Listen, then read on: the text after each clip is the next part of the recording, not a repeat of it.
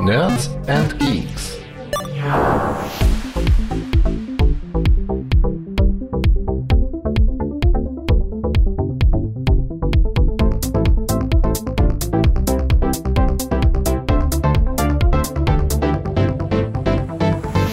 Herzlich willkommen zum NAC Podcast hier auf nerdsandgeeks.de. Wir sind Retro, aber nicht von gestern und deswegen gibt's bei uns alle möglichen Themen aus den Bereichen von Retro bis heute.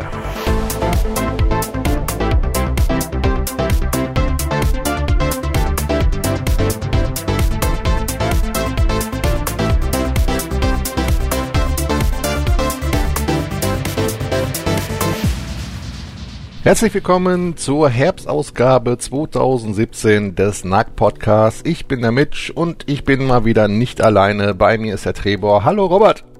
Hallo Mitch, schönen und, guten Abend. Und Sissy Tunes ist bei uns auch. Hallo ja, Sissi. Hi. Hi in die Runde. Hi, ja. Und Sissy haben wir gesagt, er kriegt jetzt demnächst nur noch Alkohol beim Podcast, weil der hat auf der Gamescom, hatte, hatte der ein bisschen äh, äh, irgendwie drei Bier getrunken und wurde dort äh, interviewt vom Podcast. Wie heißt der nochmal? War das Pixel Podcast? Nee, Pixel Podcast war es nicht. Retro Kompott. Äh, Retro Kompott war es. Und da hat er ganz, ganz viel erzählt und dann haben wir gesagt, jetzt darf er nur noch äh, Podcast machen, wenn er trinkt. Also äh, macht ihr eine Kanne auf. So, ich bin ein bisschen so live verschnupft, aber ich hoffe, man hört es nicht so ganz raus.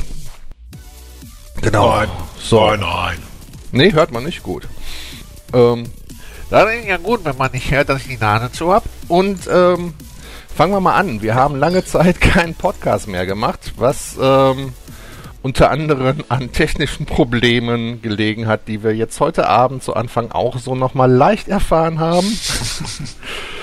ähm, netter kann ich mich jetzt nicht ausdrücken, tut mir leid. Ähm, und äh, ja, zum anderen auch, wir, wir sind einfach nicht dazu gekommen, lag äh, auch immer, ja, stand immer was an, war immer was, irgendwas war, Gamescom war, Amiga 32 war, was, whatever.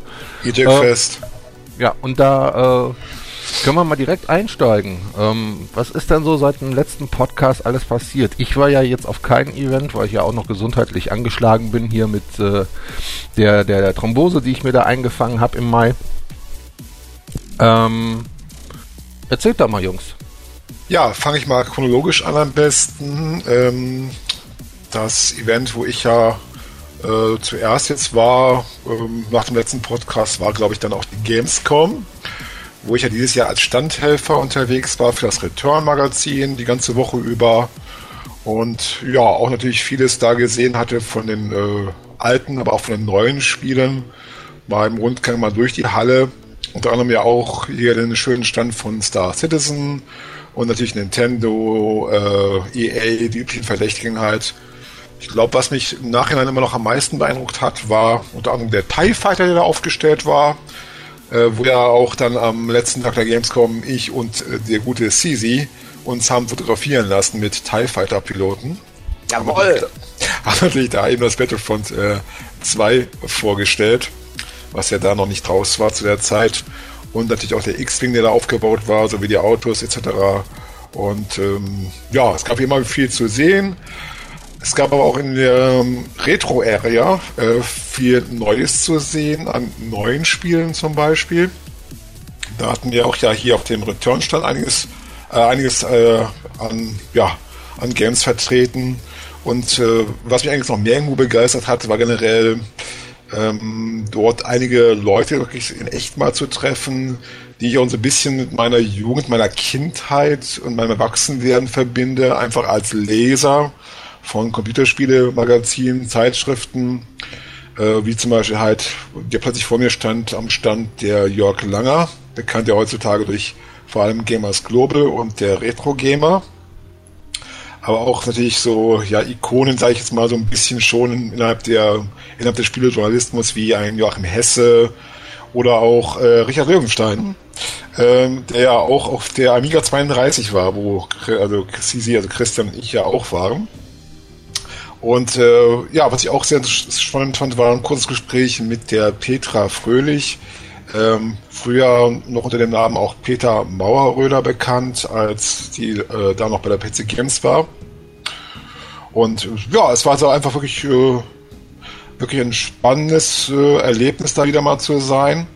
Wobei ich auch zugeben muss, als normaler Besucher würde ich da nicht unbedingt heutzutage noch hingehen, weil aus dem Alter mich jetzt für neue Spiele so sechs, sieben Stunden dann anzustehen mitunter vielleicht oder sei es auch nur vier Stunden, um am Ende vielleicht nur fünf bis zehn Minuten zu zocken.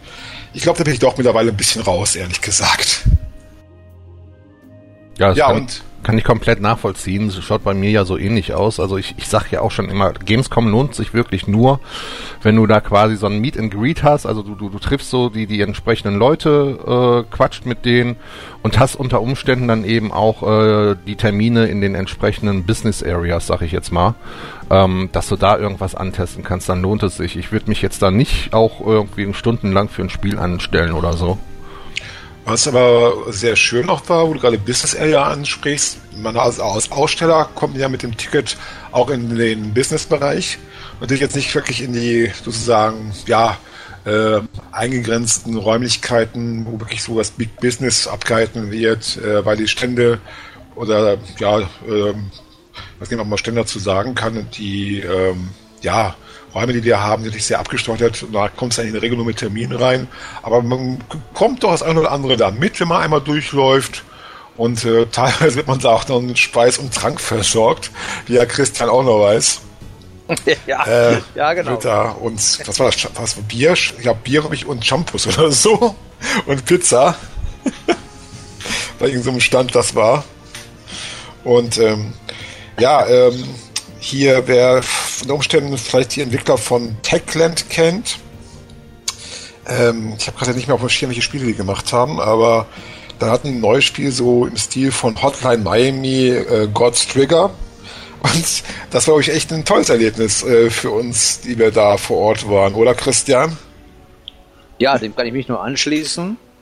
Äh, ich war ja leider nur den Samstag da, weil ich ähm, anders keine Zeit hatte und habe dann eine Karte gekriegt vom ähm, Magazin und äh, wir waren dann vor Ort zusammen, also Robert und ich, wir sind dann zusammen dahin gefahren und standen dann mit unseren Ausweisen am Gottsträgerstand und dann wurden wir sofort durchgerufen durch die Schlange und haben gesagt, komm, äh, kommt mal hier rein, äh, ihr könnt jetzt mal hier anzocken. Erstmal gibt es dann ein Bierchen, ja, war dann sehr angenehm. Äh, ja, und dann konnten wir das Spiel mal ausführlich antesten. Äh, ja, und haben dann immer wieder ein Bierchen gereicht gekriegt. War dann man sehr muss, angenehm. Ja. Man muss dazu sagen, dass ähm, wir es durchgewunken wurden von einer netten, ja, äh, von einer netten Dame am Stand, weil wir halt einfach da äh, sichtbar mit Ausstellerausweisen äh, standen. Und äh, also das war wirklich äh, Top-Service, muss man echt sagen. Ich habe das selten erlebt auf der Gamescom, dass man äh, selbst äh, mit Ausstellerticket ähm, ja so rausgeholt wird im Grunde genommen. Wobei man muss auch fairerweise sagen, die Schlange war jetzt nicht so lang vor dem Stand, aber es war einfach toll, Atmosphäre äh, dort, so im Stil, sag ich jetzt mal, eines einer amerikanischen Bar aus den ja 50er, 60er Jahren und dann wirklich da erstmal Platz nehmen, äh, einfach so auf Barhockern und ja, ein Bier zu bekommen, zu trinken und dann mal so warten, bis ein Spiel, bis eine Spielstation frei ist. Und dann konnten wir uns da hinsetzen und haben dann gezockt. Und das Spiel, muss ich sagen, hat mir auch sehr gut gefallen. War zwar nicht einfach, äh, war ja, auch schon recht happig. Ja, ja. ja. Knüppelschwer. Aber es hat wirklich Spaß gemacht und das soll jetzt Anfang des äh, neuen Jahres, also Anfang 2018 erscheinen und ich bin mal gespannt. Ich habe schon mal ähm, das komplette Gegenteil auf der Gamescom erlebt. Also ähm, äh, wir, wir hatten mal einen Termin gehabt, schon Jahre her. Hieß es 15 Uhr Termin mit dem deutschen Community Koordinator, nicht Manager, Koordinator, ähm, der hier auch irgendwie alles managt von Activision. Dann ging es darum, mal eben wieder das nächste neue Call of Duty anspielen zu können und so weiter und so fort. Und der gute Mensch ist einfach nicht erschienen und hat uns immer einfach knüppelhart am Stand stehen lassen. Also ich habe auch schon das Gegenteil erfahren. Deswegen finde ich es cool, wenn, wenn da die Leute am Stand so reagieren. Ah, guck mal, die haben hier auch einen Ausstellerausweis. Kommt mal durch, schaut euch das Ganze mal an. Guckt mal und ihr habt dann noch ein Bierchen. Das ist in Ordnung, wenn das so läuft. Ja, Auf war sau cool. Ne? War sau cool. Und äh, selbst wenn du da gezockt hast, dann kam die Dame nochmal an und äh, ja, wollt ihr noch ein Bierchen haben? Ich bringe euch noch ein Bierchen, könnt ihr weiter zocken. Ich schalte euch noch ein paar Level frei, dann könnt ihr da noch ein bisschen zocken. Also war schon sehr geil. Wir hatten schon extrem viel Spaß da und sind da schon äh, einige Zeit dann verweilt, ja. Ja, und ich darf es an der Stelle sagen, weil ja der gute Christian verheiratet ist, also ähm, die Dame war auch äußerst attraktiv. Kann ich unterschreiben, auch wenn ich verheiratet bin, ja. Dann ist ja gut. Sonst packt nachher deine Frau wieder Plätzchen. Und ihr habt wieder vergessen, Fotos zu machen. Nein, haben wir gemacht. Ja. Von der Dame. wir. Möchte ich sehen. Gut. Ja, leider unscharf, obwohl sie sehr scharf war. Ja. Okay, gut. Einzigste Problem an der ganzen Geschichte war, mitten beim Zocken klingelte dann auf einmal mein Handy und dann rief unser Lars Sigma 7 an von der German Remix Group und sagte immer, Christian, du musst jetzt mal ganz schnell rüberkommen, hier findet gerade ein Interview statt und wir wollen dich dabei haben. Und dann musste ich nach ein paar Bierchen, leicht angedüdelt, ohne vorher was gegessen zu haben, ratzfatz rüberflitzen zu der nächsten Halle und dann ein Interview geben. Das war dann nicht ganz so prickelnd. Hat aber Ja. trotzdem noch gut geklappt, davon an. Also äh, ich habe das Ergebnis gehört bei Retro Kompott und äh, ich finde, das ist ganz in Ordnung. Also hast die GAG gut vertreten da.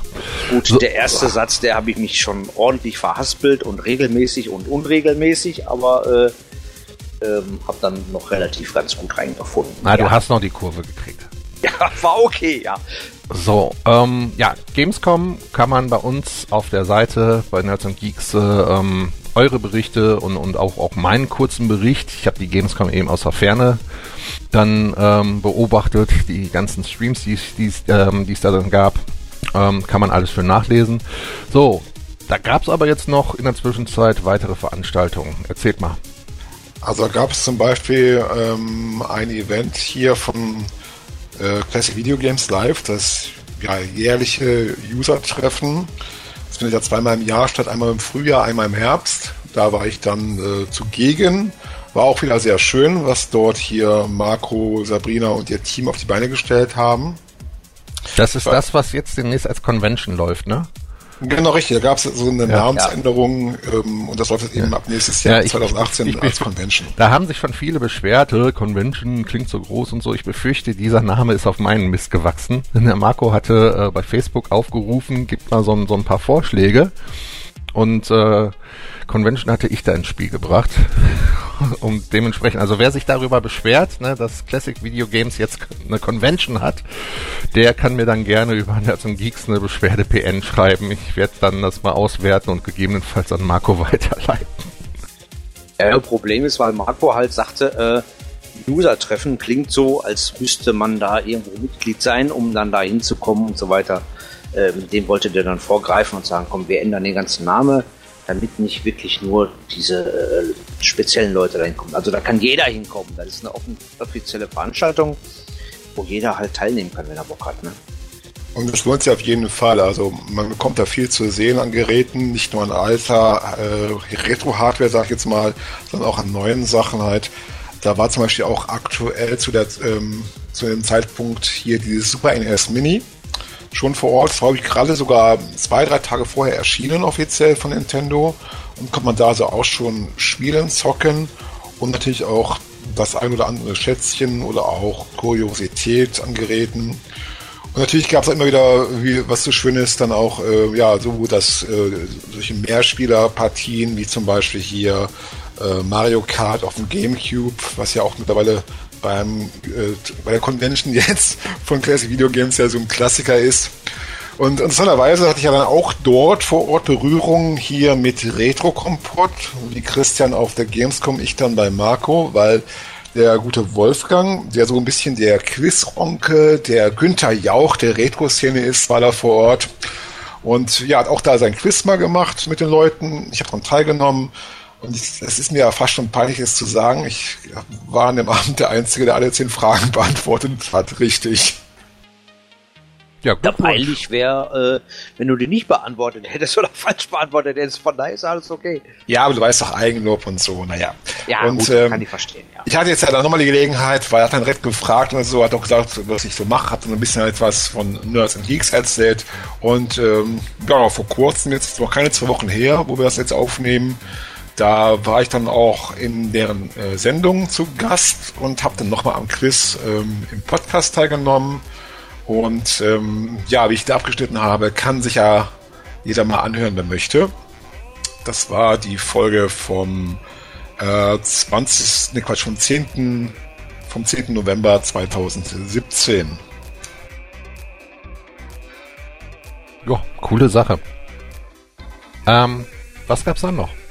Ja, dann gab es ja noch ein Event, wo dann wieder ich mit Christian unterwegs war den ganzen Tag. Und äh, ja, Christian, wo waren wir nochmal? ich weiß auch nicht. ja, es war die Amiga 32 in Neuss. Und die war ähm, äußerst genial. War ja meine erste. Bei der Amiga 30 war ich äh, leider nicht dabei, konnte ich nicht. Und war dann halt bei der 32er jetzt dabei. Und also war sehr positiv überrascht und ähm, hoffe, da findet nochmal eine statt, weil ich würde sofort wieder ähm, mit dabei sein. War sehr genial. Das kann ich nur bestätigen. Markus Tillmann, der Veranstalter und sein Team haben wieder super Arbeit geleistet an dem, an dem Tag im Neuser, äh, im Rheinischen Landestheater in Neuss, wo das stattgefunden hat. Auch eine tolle Location, zentral gelegen in der Neusser Innenstadt, ähm, gut erreichbar und halt einfach ein schönes Ambiente, was da vorherrscht. Ja, und ähm, wie er allerdings auch so gesagt hat, war es auch wieder dieses Mal ähm, etwas ja, mit Stress verbunden, natürlich das Ganze, die Vorbereitung und so. Bei ihm sogar insofern nochmal einen Tick mehr, wenn auch aus einem schönen Anlass weil der Markus Tillmann ist inzwischen jetzt der Amiga 30 und der Amiga 32 Vater einer kleinen süßen Tochter geworden, die auch schon ähm, an dem Tag vor Ort war und natürlich auch passenderweise mit einem Amiga-T-Shirt, also Amiga 32 T-Shirt, Hemd, ja. Ja, genau. Und wir wurden zum Bonus äh, auch mitgenommen von einem Nerds and Geeks Mitglied, ähm, und zwar dem AW-Design. Der hat uns dann freundlicherweise abgeholt und wir wurden dahin gebracht und wieder zurückgebracht. AW-Design kenne ich schon seit Ewigkeiten. Äh, der hat immer viele Bilder gerendert, Star Wars und so weiter und so fort. Ja, und der hat uns dann, wie gesagt, halt da äh, den ganzen Tag auch mit begleitet. War sehr schön, ja. Und was ich auch sehr toll fand, ist, was man da alles auch an Neuigkeiten gesehen hat, ähm, um und mit dem Amiga. Gerade auch sehr viele neue Spiele und auch brandheiße Veröffentlichungen im wahrsten Sinne des Wortes. Hier Sven Fössing, der hier in Deutschland äh, Cinemaware Retro macht, hatte gerade fertig geworden zur Amiga 32 ähm, die äh, Wings Remastered Fassung für den Amiga. Also jetzt nicht für die normalen ähm, ja, 68.000 Amiga, sondern halt schon dann für diese Power-PC-Varianten. Und ähm, das war wirklich brandheiß, weil es wurde sogar noch vor Ort live auf äh, ja, CD gebrannt, die Fassung. Ja, und äh, hat auch hier die Gesamtcompilation mit Rocket Ranger dabei, den, diese Extended Edition, allen Fassungen, die es da gibt. Und ich hatte jetzt ja in meiner letzten Sendung von The Next Level hier dieses Tower 57 gezeigt, was äh, jetzt Mitte November erschienen ist für PC und für, ich glaube, das war Mac, wenn ich gerade nicht täusche. Und da hatte er die Amiga-Fassung äh, auch vor Ort, also am Stand bei Sven, konnte man das auch äh, anspielen. Und der Programmierer, der mich auch die Remastered-Fassung von Wings gemacht, für gemacht hat für den Amiga, der war auch eben, oder ist besser gesagt der Macher eben dieser Tower 57 Umsetzung, konnte auch mit dem dort ein paar nette Worte sprechen. Und ja, was auch natürlich sehr, was ich auch sehr schön fand, war ja das Gespräch mit dem, dessen Namen ich gerade mir nicht einfällt, der, aber äh, Christian weiß mit Sicherheit hier, der Grafiker von Battle Squadron. Ja, ich komme jetzt auch nicht genau auf den Namen. Ich nenne, er hieß Torben. Ähm, habe mich dann total überrascht, da den Grafiker zu treffen und äh, leider versagt da mein Englisch, um dann mit den Leuten näher ins Gespräch zu kommen, aber war schon sehr geil und hat mich auch sehr inspiriert. Äh, und habe natürlich auch den, den, den von Retrobla, unseren Sven hier, erstmals persönlich live kennengelernt, war auch sehr schön. Und äh, der hatte natürlich auch International Karate und so was am Stand liegen für C64 auf, ich glaube, Datasette, wenn mich nicht alles täuscht. Das war Datasette und das war vor allem original verpackt noch. Ja, ja, also war schon sehr geil. Also und nicht zu vergessen Rocket Ranger auf Vinyl. Ja, als richtig. Soundtrack. Ne? Also war schon sehr geil.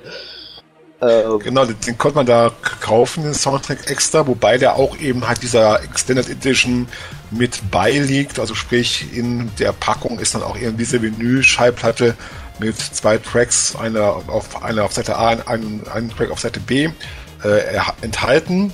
Und zusätzlich auch nochmal für alle, die keinen Plattenspieler haben, als MP3-File dann auf der CD-ROM in der Packung. Übrigens, der Grafiker, ich habe gerade mal nachgeschaut, heißt Torben Bakager Larsen, der damals Better Scrollung gemacht hat. Und äh, ich habe auch mit ihm einen, einen, noch ganz schön eine ganze Weile geredet. Und der war so richtig beeindruckt eben von dieser Veranstaltung und eben auch der Lebendigkeit der Amiga-Szene immer noch nach der langen Zeit. Ja, ich habe mit dem ähm, nach der Messe noch ähm, per äh, lass mich jetzt nicht lügen, ich glaube per Facebook, noch ein bisschen hin und her geschrieben und habe mich dann bedankt, dass ich ihn treffen durfte. Und der hat ja nicht nur für äh, Battle Squadron die Grafiken gemacht, ähm, soweit ich weiß auch für Sword of Sodan und so weiter. Irgendwie habe ich das so inspiriert, ich habe dann irgendwann einen Battle Squadron Remix angefangen und mal gucken, was daraus wird. Ja, also das war schon, war schon sehr geil, ähm, den da mal zu treffen. Also hat dich inspiriert. Ja, auf jeden Fall. Dann trifft man mal äh, so einen Typen, vor allen Dingen Battle Squadron war für mich immer so ein Spiel, da stimmte alles. Da war die Grafik geil, da war die Musik geil. Ähm, macht einfach Spaß. Und dann den dann zu treffen, war schon echt irre. Ne? Ich hätte ihn auch nicht erkannt, weil man, man hat nicht den Grafiker als Gesicht vom Auge, sondern den Name, okay, ja, Torben sowieso. War halt nicht das Gesicht. Und dann, äh, als du mir dann sagtest, Hummer, das ist übrigens der Typ hier vom Battle Squadron, ähm, äh, ich war irgendwie perplex und konnte irgendwie gar nicht fassen. Also war schon irre, irre Erlebnis. Es gab da halt zahlreiche ähm, ja, Vorträge auf der Bühne, auf der Amiga 32, wo halt Veteranen aus der langen Geschichte des Amigas, sowohl von Commodore selber, aber auch im Umfeld von Firmen, so aus dem Nähkästchen geplaudert haben, die Eröffnungsrede wurde zum Beispiel gehalten hier von äh, Horst, Brand, äh, Horst Brandl. Der war in den 90er Jahren Chefredakteur der Amiga Plus und Veranstalter auch äh, von einigen Amiga-Messen zwischen 1992 und 1997. Auf der Bühne selber hat mir vor allem der Vortrag hier von Rainer Reber gefallen, der ähm, war seinerzeit und ist heutzutage wieder bei Blue Byte beschäftigt und ähm, hat an einige, einigen Titeln mitgearbeitet, äh, wie zum Beispiel Tom and the Ghost oder auch äh, Battle Isle. Und ähm, damals war auch eine Amiga-Umsetzung geplant von Battle Isle 2, was außerhalb jetzt Deutschlands äh, bekannt ist als Battle Isle 2200. Und diese Fassung war zu 30 Prozent fertiggestellt, als Blue Byte gesagt hat, ähm, wir stellen das Ganze ein, weil es ihnen nicht mehr wirtschaftlich genug ist. Also kein Gewinn verspricht. Was zwar sehr schade ist, aber gut, das ist halt immer leider mitunter ja, der Gang, äh, den ein Spiel eine Entwicklung nehmen kann. Ähm, auch sehr interessant fand ich wieder einmal den Auftritt von Mike Clark. Der war, wie schon äh, vor zwei Jahren wieder auf der Amiga 32 zu Gast. Äh, Mike Clark dürfte den, den meisten bekannt sein durch seine Arbeit beim englischen Publisher Signosis und nicht Psychnosis, weil ich habe da an dem ähm, Tag gelernt, dass ich eigentlich immer wieder falsch ausgesprochen habe, die ganzen Jahre, die ganzen Jahre über. Also halt äh, hier der Hersteller von, äh, der Publisher von Shadow of the Beast etc. Also wird nicht richtig ausgesprochen Signosis und nicht Psychnosis.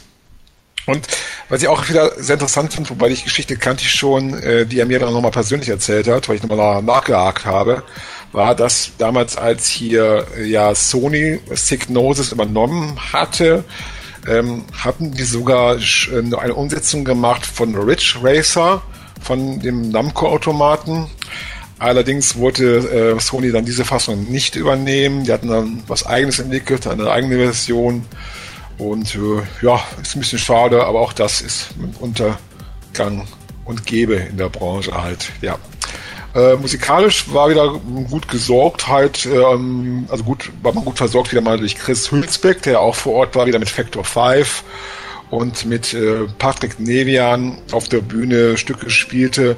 Und auch Patrick Nevian war zusammen hier äh, mit seiner Gruppe Blue Metal Rose ähm, auf der Bühne, ja, hat da für das musikalische Programm gesorgt.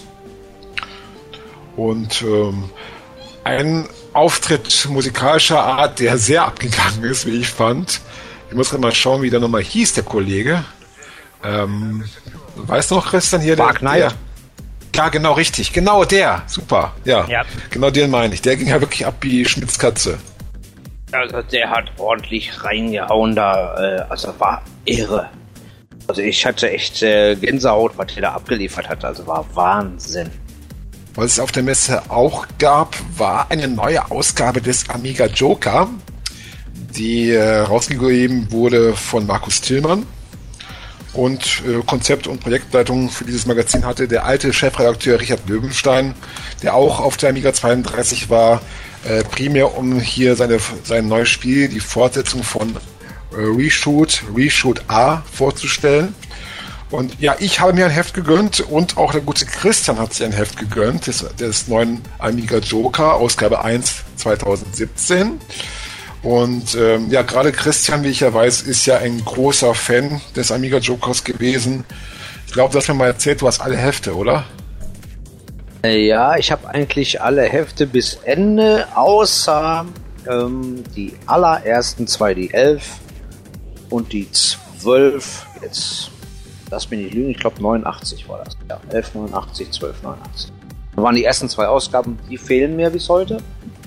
Die anderen habe ich und habe natürlich direkt zugeschlagen bei der Ausgabe 1 2017. Muss es sich auf die Zunge zergehen lassen.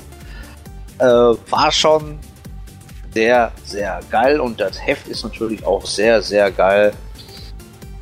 Ähm, noch schöner ist, dass man Richard Löwenstein da auch mal ähm, kennenlernen durfte und äh, ganz angenehmer Zeitgenosse. Äh, welches Spiel, welche, äh, welches er da auch gemacht hat hier, ähm, Reshoot R, also sehr geil, also bin sehr fasziniert und äh, zwischendurch immer noch sprachlos, wie ihr merkt. Also war eine super Veranstaltung und diese Amiga Joker kann ich nur jedem ans Herz legen. Wunderbar genau im alten Stil wie früher gemacht und so weiter. Ganz schön ist die letzte Seite, wo dann steht der letzte Amiga Joker. 0%, oh schade. Und kotzt der Joker echt in der Ecke unten. Also sehr nett, sehr nett gemacht, ja. Es gibt da auch zum Beispiel ein Interview drin mit Factor 5. Und äh, was ich sehr lustig finde, ist, dass dort bei dem nicht ganz ernst gemeinten Test ähm, immer verglichen wird zwischen einem alten Spiel von damals mit einem aktuellen Titel.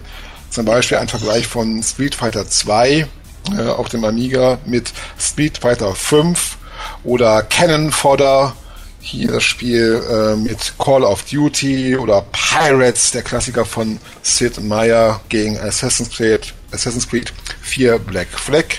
Und was ich auch sehr interessant fand, war ähm, ja ein Bericht über den Amiga Joker, äh, wie die ja entstanden ist, wie alles angefangen hat und auch vom Ende, was man da so alles erfährt, sehr schön gemacht.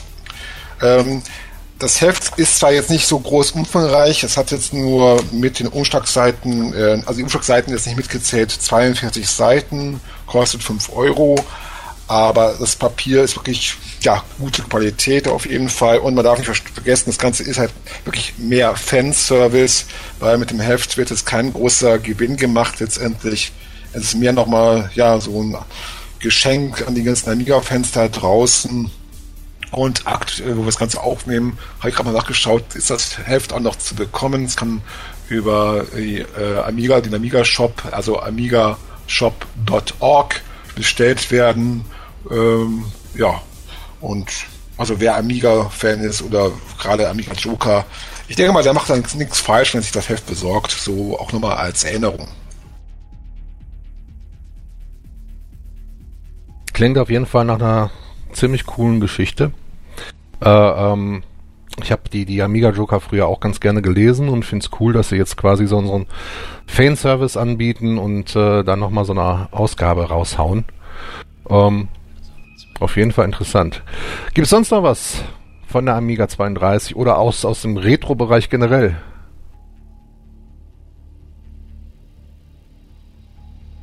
Ich deute das Schweigen als Nein. Ich musste gerade mal überlegen. Warte mal.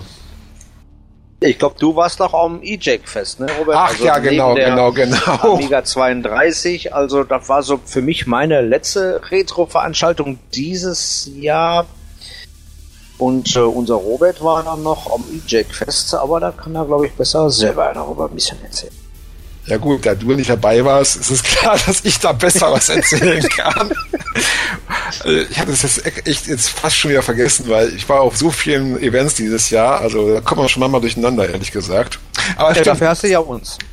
Ja, in der Tat. Ich war auch noch auf dem European Atari Jaguar Festival oder auch kurz genannt Eject Fest, was äh, seit dem Jahr 2000 jährlich stattfindet und auch in diesem Jahr wieder einmal hier äh, von dem Björn Baranski veranstaltet wurde. Ähm, das findet ja jetzt, glaube ich, seit ein oder zwei Jahren ähm, in Kleinbräu statt, also zwischen Düsseldorf und Mönchengladbach. Und äh, dieses Jahr gab es das Anlass, das, den Geburtstag, also den 40. Geburtstag des Atari 2600, der 1977 in den USA erschienen ist. Und äh, ja, wie jedes Jahr gab es da zwar auch neue Gesichter zu sehen, aber auch viele, viele liebe, alte, bekannte, wie zum Beispiel hier, ja, das äh, wir doch von bei vielen bekannte Pärchen aus den Niederlanden. Hier die, äh, der Simon und die Sandra, der auch gerne genannt Mr. und Mrs. Atari. Und äh, die hatten nicht nur Spiele dabei, die man dort kaufen konnte für Atari-Konsolen, äh, Computer, sondern zum einen hatte, äh, ich glaube, Sandra auch dann wieder mal einen Kuchen gebacken, äh, wie schon im Jahr davor. Dieses Mal ja äh, in Form eines Atari 2600, äh, Atari 2600 Konsole. War auch sehr lecker der Kuchen.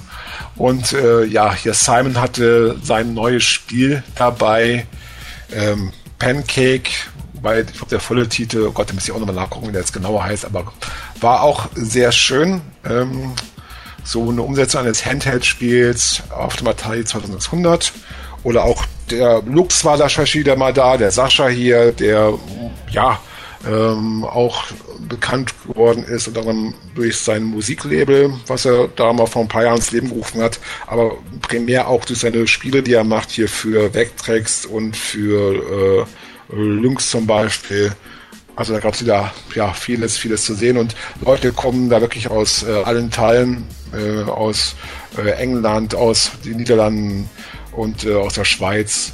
Also immer wieder sehr gerne besucht das Festival in Deutschland und ähm, es ist nicht nur für Atari-Fans, sondern man sieht eben auch dort viele andere Konsolen, wie zum Beispiel jetzt ähm, habe ich da den Sharp X68000 gesehen, den Computer äh, von Sharp, den es nur in Japan gab. Und ja, auch zum Beispiel GameCube war wieder mal vor Ort. Also wirklich ein sehr schönes Festival, wie in jedem Jahr. Und äh, also kann man wirklich auch empfehlen, äh, wer sich für Retro-Spiele äh, interessiert, da mal vorbeizuschauen. Ja, damit haben wir, glaube ich, äh, die ganzen Retro-Veranstaltungen und äh, generell auch mit der Gamescom die großen Veranstaltungen mal so abgehandelt. Äh, wart ihr und vor allen Dingen Robert, ihr wart ja viel unterwegs gewesen. Im Namen von Nerds and Geeks auch. Ne? Das ist die Hauptsache. Ähm, können wir mal so einen Bogen von Retro jetzt zu heute schlagen? Ähm, erst nochmal kurz erwähnt, äh, ähm, was ich sehr klasse fand. Im Oktober hatten wir ja eigentlich an jedem Wochenende irgendwie einen Livestream laufen. Ähm, das war ziemlich genial. Das, also wir, wir haben jetzt inzwischen für die Leute, die vielleicht jetzt einen Podcast hören, aber nicht so gerade im Thema sind, was bei Nerds und Geeks an, an Livestreams läuft. Wir haben inzwischen ähm, die Night Riders, wo der ähm, Sepp von Retrobla, der Retro Luzer und unser Trebor dann freitagsabends ähm, ihren Talk halten auf Facebook. Ähm, Wie gewohnt gibt es äh, von mir die Hausarbeit. Ab und zu gibt es noch abgezockt von mir. Vom Robert natürlich noch äh, The Next Level. Und äh, dann hatten wir im Oktober jetzt erstmal die vorletzte Sendung äh, von äh, Enigma und Zit-Spieler mit äh, ihren Stream hier. Retron.de, jetzt wäre ich beinahe nicht drauf gekommen, um Himmels Willen. Ähm, die jetzt erstmal pausieren und sich überlegen, wie es weitergeht, weil der Sid-Spieler wieder zurück nach Bayern zieht ähm, und erstmal gucken muss, äh, wie er dort im normalen Leben äh, äh, klarkommt. Er hat jetzt dort einen neuen Job und äh, dann gucken wir mal, wie es mit äh, retron.de auf äh, Nerds und Geeks weitergeht. Ja, und Mission Control war zum ersten Mal live. Das ist äh, von meinem Clan-Kumpel Danny und mir unser Star Citizen Stammtisch. Da gibt's demnächst dann auch mal wieder eine neue Folge, die wir aber wahrscheinlich nicht live machen werden, sondern erstmal aufzeichnen. Wir wollten schon längst auch wieder eine aufgezeichnet haben. Ähm, was aber jetzt äh, teilweise aus gesundheitlichen Gründen nicht ginge. Wir wollten jetzt äh, Samstag, nee, Freitag aufgezeichnet haben. Ging nicht, weil Danny hat eine Bindehautentzündung und sieht nichts. Und dann macht es auch keinen Sinn, irgendwie äh, da eine Aufzeichnung zu machen, wenn er da mit dem dicken Auge hängt. So. Das wäre dann sozusagen der Blindflug durch die, das, das Star Citizen Universum. Ja, der Blindflug durch das Skript der Sendung. Ne? Und dann hätte ich Ihnen das irgendwie in Blindensprache rüberschicken müssen. Keine äh, Ahnung. Wo, wo, wo ist die Kamera? Wo? Wo bin ich? Ja, so, so ungefähr. Ähm, aber äh, äh der Fairness halber müssen wir auch sagen, äh, wir waren jetzt auch ein bisschen dran gehindert. Er hat sich trotz Bindehautentzündung ein bisschen dran getraut. Äh, wir haben natürlich jetzt am Wochenende auch äh, Star Wars Battlefront 2 gezockt, was jetzt letzte Woche rausgekommen ist. Und somit habe ich gerade in genialer Art und Weise, ich muss jetzt gleich hier lüften, weil es stinkt, ähm, den Bogen zu unserem nächsten Thema geschlagen. Battlefront 2 ist da. Äh, und äh, erhitzt die Gemüter. Ähm, jetzt bin ich der einzige von uns dreien, der dieses Spiel besitzt. Das heißt, ich glaube, ich darf jetzt gleich erstmal einen Monolog halten. Äh, ja, Bremer du darfst, du darfst, du darfst gleich einen Monolog halten. Was ich dazu halt sagen kann, dass ja Battlefront jetzt nach 2015 eben die Fortsetzung ist äh, von dem neuen Battlefront von DICE. Und ähm, das ist ja diesmal auch mehr gibt für Einzelspieler, weil es eine komplette Einzelspielerkampagne gibt. Allerdings hat die ja jetzt nicht so die Gemüter erregt, ähm, sondern was ganz anderes. Ähm, ja, das Lootboxen-System. Da würde ich jetzt äh, später drauf zurückkommen. Fangen wir erstmal mit der Kampagne an. Die habe ich nämlich jetzt durch, die Singleplayer-Kampagne.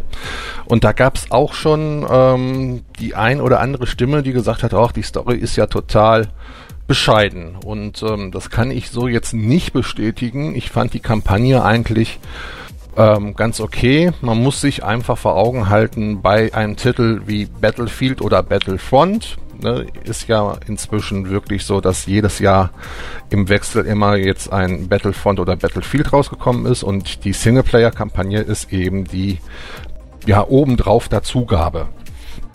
Und ähm, ich finde ähm, sie ganz in Ordnung, ich finde sie gut inszeniert. Ähm, generell muss man sagen, Battlefront 2 äh, schafft äh, es wunderbar, den Spieler ins Star Wars-Universum reinzusaugen. Du bist also wirklich mittendrin. Das hat schon ähm, der erste Teil von DICE gezeigt. Äh, Sound, Grafik, ähm, ja klar, du hast die Musik von John Williams dabei. Äh, du startest das Spiel bis auf einer Map und bist mittendrin. Und das hast du natürlich auch bei Battlefront 2 ganz besonders. Ähm, und äh, die Story ist ähm, interessant erzählt. Man spielt äh, mehrere Charaktere, man spielt auch einige Helden. Lando Carissian, äh, Luke Skywalker, Prinzessin Leia, Han Solo, die wird man auch mal kurz spielen dürfen. Ähm, was ich als Negapo Negativpunkt habe, ähm, ist wirklich der erprobte Abbruch der Singleplayer-Kampagne. Also man hat eigentlich so die Hauptstory durch, dann kommt aber noch ein Level und man denkt, oh, guck mal, es geht noch weiter. Ähm, die Geschichte, die erzählt wird, die liegt zwischen Rückkehr der Jedi-Ritter und das Erwachen der Macht. Also so wie Rogue One zwischen Episode 3 und Episode 4 liegt, liegt eben die Singleplayer-Kampagne von Battlefront 2 zwischen Episode 6 und 7. Ähm, was ich sehr gut finde, weil da eben auch so ein paar Lücken geschlossen werden, die man ähm, ja so erstmal als Star Wars-Fan hat. Wenn man zum Beispiel auch nicht die Romane gelesen hat, die ja inzwischen teilweise auch nicht mehr zum eigentlichen Kanon gehören. Ähm, aber dann äh, ist eigentlich diese Hauptstory abgeschlossen und dann kommt noch was und dann kommt auf einmal unten kurz nur nach dem Level der Hinweis, die Geschichte wird weitererzählt im Multiplayer. Wo die da weitererzählt werden soll, suche ich jetzt noch. Also ich habe es bis jetzt noch nicht gefunden, wie irgendwie da die Geschichte weitererzählt werden soll. Ähm, ich könnte mir aber vorstellen, dass sie mit der DLCs, die ja in diesem Fall jetzt bei Battlefront 2 äh, kostenlos sein sollen, ähm, dass sie das mit DLCs dann vielleicht noch ein bisschen ausbauen. So viel zum Singleplayer. Ähm, Multiplayer ist ähm, auch absolut in Ordnung. Mir gefällt, dass der Hauptgame-Type ähm, Objective-basiert ist. Das heißt, man hat also nicht hier so, so ein, ein, stupides Team Deathmatch. Das gibt es als kleinen Game-Type auch, aber man hat äh, bei dem Hauptgame-Type, der äh, galaktische Angriff oder eben Galactic Assault, ähm, hat man ein angreifendes Team und ein verteidigendes Team. Und ähm, die haben ihre Aufgabe und müssen sich von Zone zu Zone über die Map vorarbeiten. Ähm, das äh, ist ein, eine Art von Gameplay, die ich sehr mag. Ähm, und das funktioniert auch einigermaßen gut bei Battlefront 2. Was es dann auch noch gibt im Multiplayer ist ein ähm, ja, reiner Flugmodus ist jetzt falsch äh, ähm, gesagt. Jetzt müsst ihr mir mal eben helfen. Hier, Raumschlachten. Ein Raumschlachtmodus. Einen reinen Raumschlachtmodus gibt es. Wo man eben ähm, äh, Imperium gegen Rebellen oder äh, Druidenarmee gegen äh, Klonkrieger äh, dann eben in seinem Jäger oder Bomber sitzt und ähm, auch dort wieder dann Aufgaben erfüllen muss auf der entsprechenden Karte, um dann voranzukommen. Ähm, da ich sehr, sehr gerne in den Spielen immer fliege, ist das der perfekte Modus für mich. Gehe ich immer mit einer Menge Abschüsse raus und mache eine Menge Punkte. Ist äh, insgesamt auch ganz gut. Was mir an dem Spiel nicht gefällt, ist das äh, Squad-Spawn-System.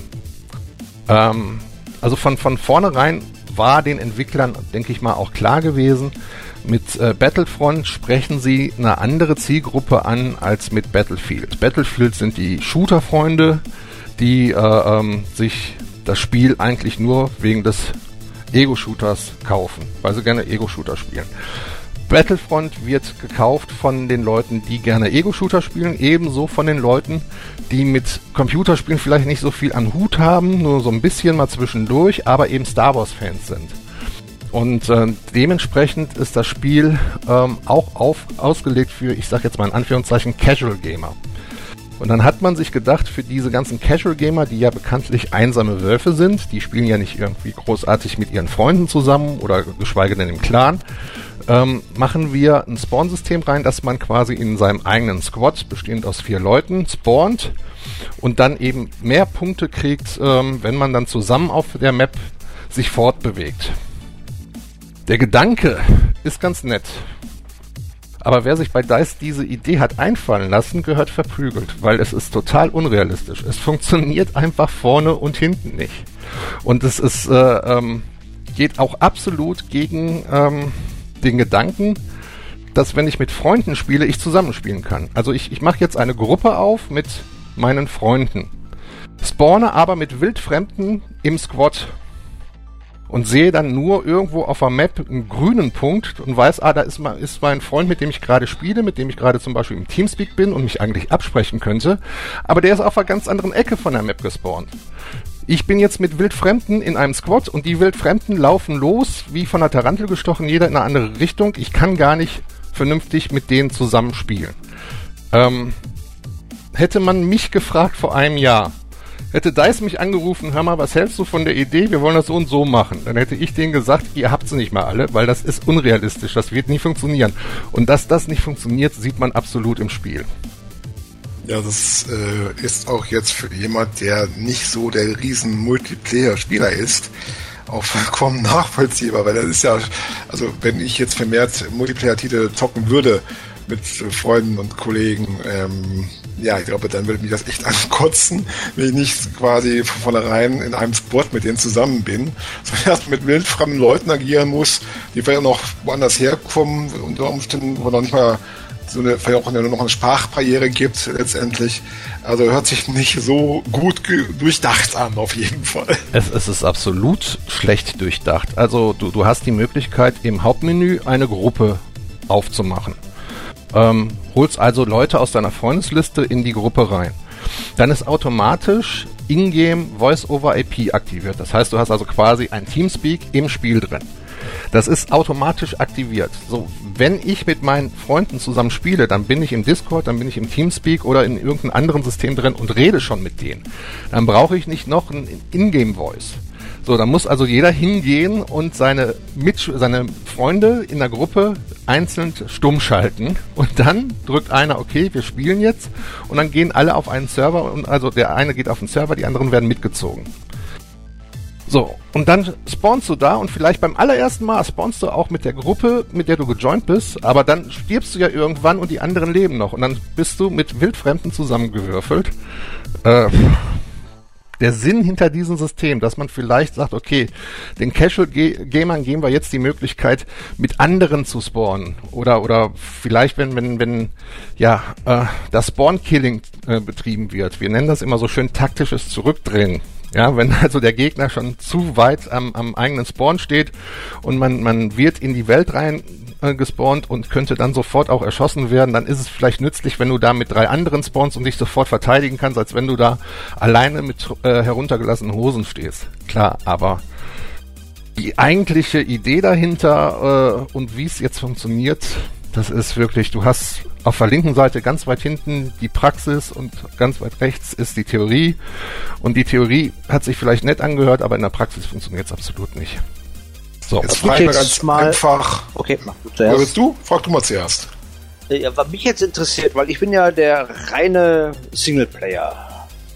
Und ähm, mich würde mal interessieren, lohnt sich das Spiel, das zu kaufen, nur als reiner Singleplayer-Modus, als ähm, Story-Modus? Wenn du Star Wars-Fan bist, ja, ähm, definitiv. dann lohnt sich das Spiel meines Erachtens ja weil der Singleplayer wirklich so weit gut genug ist und du hast neben dem Singleplayer hast du noch einen sogenannten Arcade-Modus, wo du dann ähm, mit Bots gegen Bots spielst. Also du musst nicht zwangsläufig gegen andere reale Menschen im Multiplayer antreten. Das Spiel ist natürlich hauptsächlich auf dem Multiplayer-Modus ausgelegt, aber ähm, ich sag mal, wenn du es vielleicht in einem halben Jahr für 30, 40 Euro irgendwo günstig ergattern kannst und du bist Star Wars-Fan, dann ist meine Empfehlung zugreifen. Was ja, jetzt die Kampagne angeht und die Story generell, also erstmal, diese Botkämpfe gab es, glaube ich, auch ja schon im ersten Teil, wo Richtig. man dann auch solche Karten spielen konnte. Ähm, zur Story selber, also was ich ja davon so in Videos gesehen und gehört habe und auch gelesen habe, man schlüpft ja in, der, in die Rolle hier dieser Kommandantin des Inferno-Trupps für das Imperium, Aiden äh, Versio, glaube ich, heißt sie. Richtig. Ähm, was mich mal interessieren würde, wo du auch ja schon gesagt hast, dass da auch so, ja, ein paar Helden ja vorkommen. Ich gehe mal davon aus, ohne jetzt, dass du zu viel spoilerst, aber dass die gute Dame nicht das ganze Spiel über auf der Seite des Imperiums sein dürfte, oder? Wie du gesagt hast, ich äh, möchte da nicht viel spoilern. Ähm, ich weiche der Frage jetzt mal insofern aus, ähm, du hast die äh, typischen Star Wars Szenenübergänge. Also, also man kennt das, dass äh, hier einmal über dem Bildschirm quasi von links nach rechts gewischt wird oder äh, diesen diesen ähm, Ureffekt, ja, diese diese typischen Szenenübergänge, die du auch in den Star Wars Filmen hast, die hast du da auch. Und das deutet ja immer oder oder leitet ja immer ein Location-Wechsel an in den Filmen auch. Ähm, und ähm, das heißt meistens dann auch äh, bei den Videosequenzen, die du hier eben jetzt bei Battlefront hast, ähm, dass du von der einleitenden Story, also du fängst äh, quasi an wirklich als äh, Eden Versio, als Gefangener auf einem Rebellenschiff und musst dich quasi dann dort rausschießen. Und irgendwann kommt der Wechsel zu einer anderen Szene, ähm, wo die Story dann äh, eben ähm, aus einer anderen Sicht weitererzählt wird. Und dann spielst du auf einmal Luke Skywalker. Und äh, wie es dann eben bei Filmen generell auch so üblich ist, wenn du verschiedene Handlungsstränge hast, die führen natürlich dann nach und nach alle zusammen. Und so haben sie es hier auch gemacht, dass du eben nicht die ganze Zeit ähm, diese imperiale Agentin spielst, sondern eben auch dann andere Charaktere aus dem Spiel. Und wenn es wirklich nur kurze, ähm, kurze Sequenzen sind, wo du, ja, ich bleib jetzt mal bei Han Solo, der ist ähm, erst äh, in dem äh, Kastell von Episode 7, wo die unten das äh, Schwert von Luke Skywalker finden. Ne? Ich äh, mhm. habe jetzt gerade den Namen nicht. Bei Mace. In Mace Kastell ist er. Und äh, dann kommt auch erst so eine Videosequenz, wo er mit Mace ein bisschen quatscht an der Theke. Und dann muss er Leute befragen. Also das ist so ein mehr oder weniger eine geskriptete Sequenz erstmal, dass du da durch die Kneipe läufst und äh, erstmal deinen Kontaktmann finden musst. Und ähm, nachher kommt dann so ein bisschen die Action rein, dass du mit diesem Kontaktmann verschwinden musst. Ähm, das ist zum Teil äh, ich habe jetzt mal extra diese, diese Han, diesen Han Solo-Level rausgenommen. Das ist zum Teil äh, äh, für die Geschichte ganz okay, aber besonders bei diesem Han Solo-Level äh, war es so, dass äh, das Resultat davon gar nicht weiter in diesem Singleplayer gezeigt wird. Denn dein Kontaktmann hat äh, Informationen, um den Wookie-Planeten vom Imperium zu befreien. Das spielst du aber nachher gar nicht. Das kommt gar nicht vor. Ähm, das haben sie dann nachher ein bisschen schlecht gelöst. Aber die, diese generell, also von, von, ich sag mal, Prinzessin Leia, äh, Luke Skywalker und Lando Carissian, die drei, die sind super in die Story wiederum eingepflegt. Das ist so, ja, ähm, teilweise eben mit der heißen Nadel auch gestreckt. Wir mussten jetzt irgendwas noch zusammenbringen. Wir mussten jetzt irgendwie noch Han Solo reinschieben. Wir haben die anderen drin, also muss Han Solo auch rein. So wirkt das dann hier und da, aber das ist typisch bei DICE-Spielen. Vor allen Dingen bei Battlefront 1 hast du es gemerkt, das Spiel wurde mit der heißen Nadel gestrickt damals. Ähm, da gab es dann bei den Level immer wieder mal ähm, abgeklippte Sachen, dass du auf einmal fünf Meter über einer Felsspalte äh, gestanden hast, weil da einfach nur ein unsichtbarer Clip drin war, weil, weil die nicht schnell genug die Maps fertig äh, bekommen haben. Ähm, so ja. Sachen merkt man Battlefront 2 auch an, aber wesentlich weniger. Ich glaube, Battlefront 1 war ja auch nochmal so der Druck ein bisschen höher, weil es ja unbedingt wirklich auch heraus musste vor dem Start des neuen Films damals. Ja, die, die Zeit war viel kürzer. Ja, genau. Das, deswegen auch. auch der geringe Content-Umfang, was ja der größte Kritikpunkt war. Ähm, mit den äh, DLCs, die dann kamen, wofür man damals eben noch diesen Season Pass, die, dieses Premium kaufen musste, ähm, war der Content meines Erachtens bei Battlefront 1 vollkommen in Ordnung. War, war sehr abwechslungsreich. Ähm, äh, jetzt bei Battlefront 2 soll eben kein Season Pass kommen. Und äh, die DLCs, also alles an Content, was jetzt noch nachgeschoben wird, soll kostenlos werden. Das wollte man mit dem Lootbox-System oder den, den Mikrotransaktionen jetzt finanzieren. Wie das Ganze jetzt ausschaut, äh, ja, ist ja jetzt auch etwas in der Schwebe. Und jetzt kommen wir wirklich zu dem heiklen Thema, womit sich Electronic Arts auch zu Recht ein Shitstorm eingefangen hat. Großer Knackpunkt bei Battlefront ist, ähm, dieses Lootbox-System. Lootboxen kennen die meisten aus anderen Spielen. Das ist ähm, ja entweder wird äh, äh, alle paar Punkte, die ich erspiele in einem Spiel, wird so eine Lootkiste ähm, quasi vom Spiel gedroppt. Also ich erhalte so eine Kiste und da sind dann in der Regel Verschönerungen für meinen Charakter, für meine Waffen, also irgendwelche Skins oder irgend sowas ist da drin. Ähm, äh, das ganze System kommt aus dem äh, Free-to-Play-Bereich, wo sich eben die Spiele über den Verkauf von Lootboxen für Echtgeld finanzieren. Battlefront 2 hat das Ganze jetzt allerdings auf die Spitze getrieben. Du kaufst dir für 60 Euro oder wenn du die, die äh, Dark Trooper Deluxe Editionen kaufst, dann eben für 80 Euro waren es, glaube ich, kaufst du dir ein Spiel und ähm, deine ganze Spielerentwicklung funktioniert auch über die Lootboxen. Das heißt, du kriegst über die Lootboxen nicht nur äh, Items, die irgendwelche Verschönerungen sind, irgendeine Siegespose, irgendein Emote, dass du ein Stormtrooper da steht und sagt, äh, äh ich habe da ein ganz mieses Gefühl zum Beispiel. Das könnte man in so einer Lootbox auch finden. Aber du findest auch diese Starcards, diese Sternkarten. Und diese Sternkarten, das sind quasi Boosterkarten oder eben auch äh, Fähigkeitskarten zum Ausrüsten der einzelnen Klassen, die erheblich das Gameplay beeinflussen. Du levelst also quasi, indem du diese äh, Sternkarten äh, ausrüstest und diese Sternkarten erhältst du wiederum nur durch Lootboxen. Und das ist der momentan riesengroße Knackpunkt an Battlefront 2. Und eben, was jetzt äh, am Freitag von Electronic Arts äh, deaktiviert worden ist, dass du diese Lootboxen bis dahin für Echtgeld kaufen konntest. Ja, wie ich ja gelesen habe, geschah ja das jetzt vor allem so aufgrund von dem Druck durch Disney, die sich, glaube ich, da ja bei EA gemeldet hatten, was da los ist mit diesem plötzlichen Shitstorm mit den Lootboxen natürlich da gar nicht so von begeistert waren, dann auch im Grunde genommen ja irgendwo mit äh, reingezogen zu werden, denke ich mal.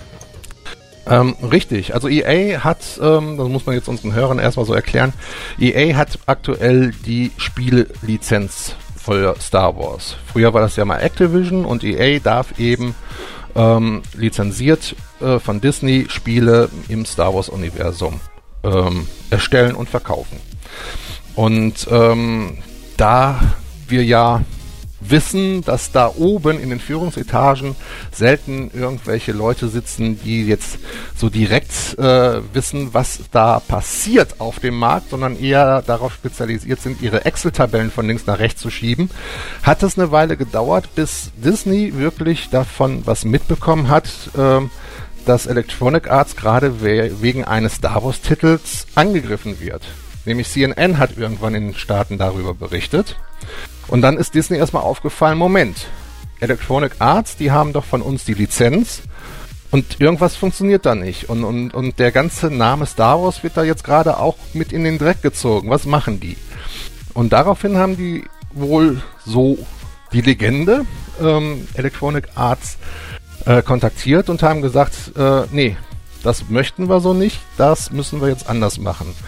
Und äh, EA eben als jemand, der sich ja als, eine, als ein Unternehmen, was Geld verdienen will und die Star Wars Lizenz bedeutet viel Geld für die, die sind, glaube ich, dann panisch geworden und haben sich gesagt, gut, wenn wir jetzt wegen so einem Mist die Star Wars Lizenz verlieren und die nach Ubisoft oder Activision oder Bethesda, was weiß ich wohin geht, äh, dann ist das nicht gut. Dann müssten wir jetzt mal reagieren.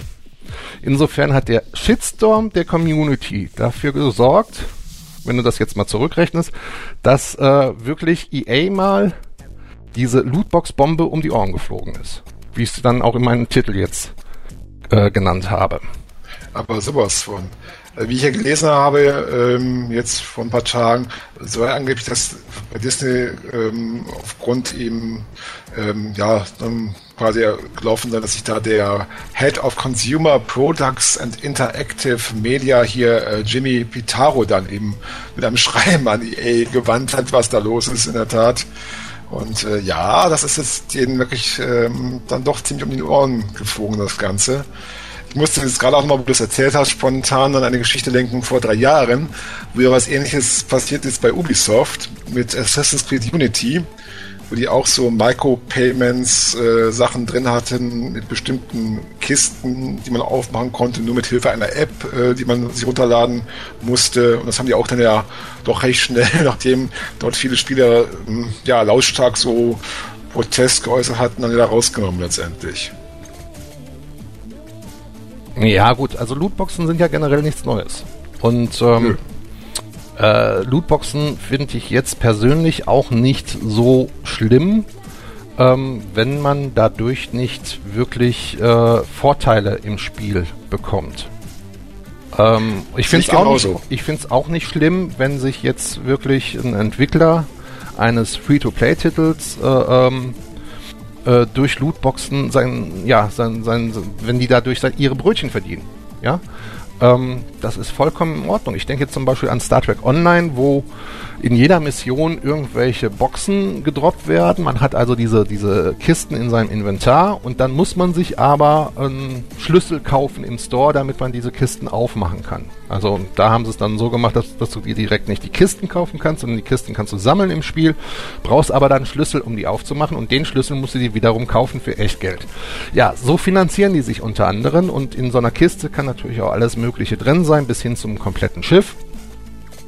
Aber einen wirklich großartigen spielrelevanten Vorteil hast du jetzt auch nicht, ob ich, also ob ich jetzt ein kardasianisches äh, Schlachtschiff habe oder äh, äh was weiß ich, äh, eine, eine Galaxy-Klasse.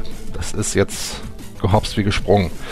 Ähm, oder bei anderen Spielen eben, ich denke jetzt an Smite, da ähm, bringen sie regelmäßig zu den Figuren, die du spielst, du spielst ja bei Smite Götter, ähm, bringen sie dann Skin-Pakete und Voice-Pakete raus, dass du eben äh, ähm, dein Aussehen und eben auch die Stimme, mit, den, mit der du mit anderen sprichst und die du dann auch eben selber hörst, dass sich das ändert und da gibt's dann ganz interessante Sachen. Ähm, zum Beispiel für Hercules gibt's ähm, ein Voice Pack, das hat Kevin Sorbo eingesprochen. Also Kevin Sorbo, der Herkules aus der Fernsehserie Herkules, ne, der Schauspieler. Mhm. Ähm, das gab es äh, äh, damals mal als Geschenk für die Community kostenlos, aber in der Regel schaut es mit den Lootboxen so aus, du hast jetzt eine gewisse Skin, die möchtest du haben und die ist jetzt in der Lootbox, ich sag jetzt mal Herbst-Event 2017, da ist diese Skin drin. Aber neben dieser Skin sind da natürlich auch noch weniger besondere Dinge drin. Irgendwelche Avatare, irgendeine 0815 Skin, keine Ahnung. Ähm, diese Skin kriegst du aber wirklich nur durch diese eine Box. Diese eine Lootbox. Das heißt, du kaufst dir für Echtgeld diese Lootbox, öffnest die Box und kriegst aus dem, was da drin sein kann, nur ein Item. Jetzt kriegst du irgendwie einen blöden Avatar. Ja gut. Den hättest du dir auch für kleines Geld mit Ingame-Währung kaufen können. So, machst du die Box wieder auf hast dir natürlich wieder Geld dafür gekauft. Und das machst du so lange, bis du diese Skins, diese Skin, die du wirklich haben möchtest, dann auch hast. Und vielleicht hast du dann umgerechnet für diese Skin mal eben 40, 50 Euro hingelegt. Ähm, das ist das System hinter den Lootboxen. Und wenn jetzt in diesen Lootboxen Items drin sind, die meinen Charakter verbessern, die Abklingzeiten verkürzen, die äh, mein, meine, äh, meine Lebenspunkte, mein, meine Schadenspunkte erhöhen, wie es bei Battlefront der Fall ist, dann komme ich ziemlich schnell in den Bereich Pay-to-Win rein. Das ist richtig. Und das ist natürlich dann nicht mehr so das, was man gerne haben möchte. Vor allem, wenn man halt für ein Spiel Vollpreis bezahlt, also den vollen Preis halt im Laden ausgibt oder online. Und ähm, was mir jetzt da auch wieder äh, ja, so einfällt, ist ja, was vor kurzem, ähm, ja, was, das war ja vor kurzem auch das Thema hier jetzt hier mit den Lootboxen bei der Fortsetzung hier äh, zu, einem, zu diesem einen Mittelerde-Spiel hier, hier jetzt Mittelerde, Schatten des Krieges. Und ähm, was ich da immer so ein bisschen problematisch sehe, nicht nur letztendlich, dass du da dir mitunter dann vielleicht irgendwelche Vorteile im Spiel verschaffst ähm, oder eben manche Sachen eben schneller bekommst, ganz einfach nur dafür was bezahlst. Ich sehe auch so ein bisschen die Problematik dabei, weil das Spiel muss ja schon im Vorfeld genau dazu auch oder darum designt werden. Und das hat natürlich irgendwo schon Einfluss dann auf den Designprozess letztendlich. Also mir kann keiner erzählen, Zumindest ist das das, was ich glaube, dass ein Spiel, äh, was eben jetzt Lootboxen enthält, was man für einen vollen, vollen Preis im Laden kauft, dass das ähm, nicht schon von vornherein natürlich so auch designt wurde und wenn es eben nicht, also wenn es diese Lootboxen nicht hätte, ganz anders designt worden wäre an der Stelle im Spiel zum Beispiel. Absolut. Und, und ein ganz großes Stichwort ist hier das Thema Balancing.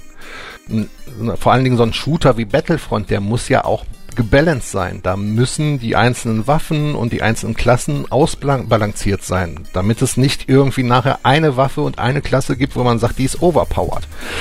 Und ähm, wenn ich durch diese Star Cards, die ich eben nur aus Lootboxen bekomme, meinen Charakter so, also mein, mein, mein, mein, meine Spielklasse, ich spiele jetzt meinetwegen, ich sage, ich spiele gerne den schweren Soldaten mit der und der Waffe und ich kann jetzt durch die Karten mich so weit verbessern, dass ich schier unbesiegbar bin, dann ist das Ganze falsch gebalanced. Ne?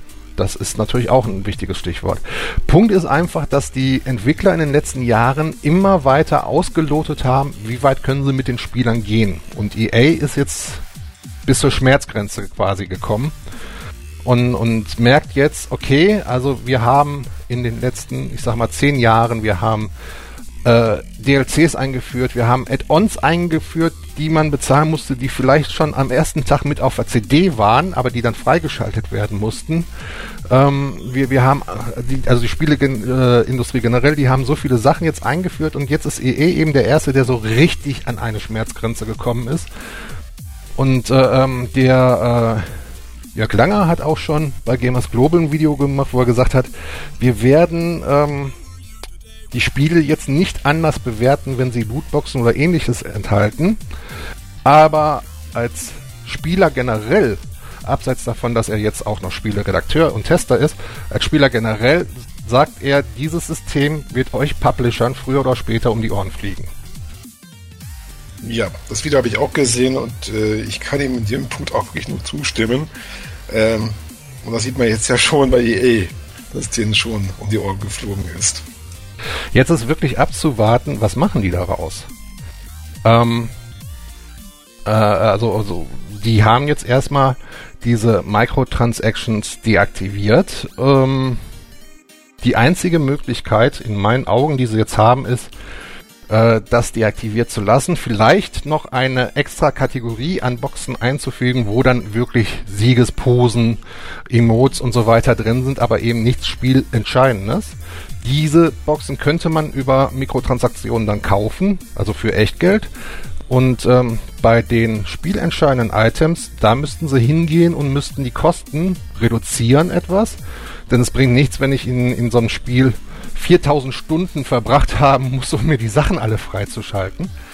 Ähm, da müssen sie sich jetzt richtig mal Gedanken machen, denn das generelle Spiel umzu, äh, umzuändern, wie du schon gesagt hast, äh, weil es ja schon darauf ausgelegt ist, weil das Balancing ja auch darauf ausgelegt ist, äh, das wird denen nicht gelingen. Also entweder geht die Sache jetzt ganz nach hinten los und in halben Jahr spielt keiner mehr Battlefront 2, weil sie sagen, es ist unbalanciert.